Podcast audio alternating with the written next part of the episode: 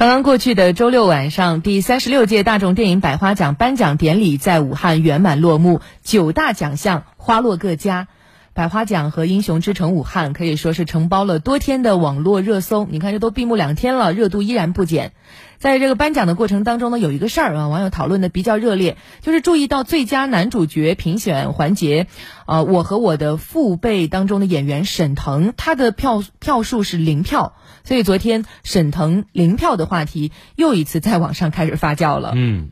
怎么一票都没有？昨天，节目新闻记者对话了本届百花奖一百零一位大众评审中的一员，一位独立制片人王金展。他呢，详细解释了百花奖评委的工作流程，并强调绝对不存在什么提前商量好、被人操控之类的事儿。他表示，看到大家的质疑，评委们呢也很委屈。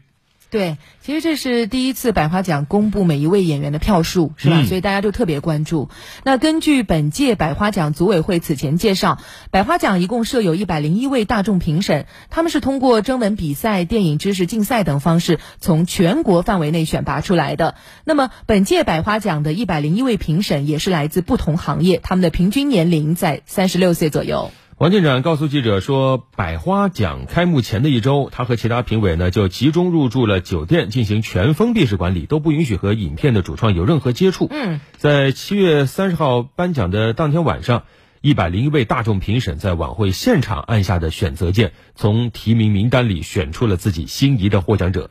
他说，他当时也注意到，在最佳男主角评选环节，入围者沈腾得了。零票，呃，其实也不只是沈腾，你像最佳女配角的入围者海清和周也，当天晚上也都没有得到评委的任何选票。但可能是由于沈腾嘛，他是那种比较搞笑的演员，观众缘比较强哈，比较大，所以他就在网络上呢，就立刻有很多的网民留言说。不至于啊，对呀，那么喜欢沈腾，他演的也这么好，为什么零票呢？好像是在为他叫屈。是的，王金展透露说，百花奖一百零位大众评审在进入颁奖典礼现场的时候，所有人手机啊还都被组委会没收了。嗯，一到晚会结束以后才返还回来，没想到大家回去一打开手机，就看到沈腾零票成了网络焦点。他也说了，评委们也看到了一些网友的评论啊，心里也委屈。但是他说，评委肯定都带有评委个人倾向，但大家都是通过独立意志投出的票，绝对不存在网友所说的黑幕。王进展还说，如果评委们真的有暗箱操作，那就不会出现零票事件呢，